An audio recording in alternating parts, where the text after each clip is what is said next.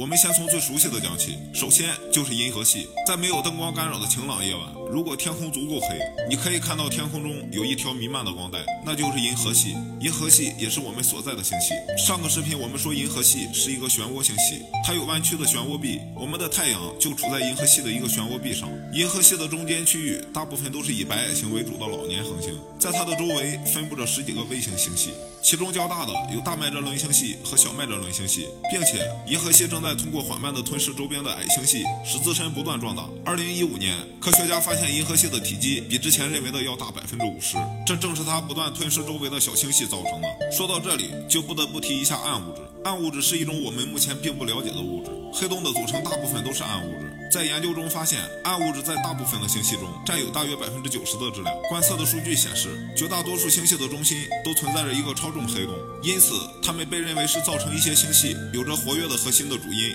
银河系的中央是一个超大质量的黑洞，人马座 A。这个黑洞也是非常神秘的。感兴趣的话，我们下次再讲。宇宙中还有一个已知最大的星系，距离地球大约十点七亿光年。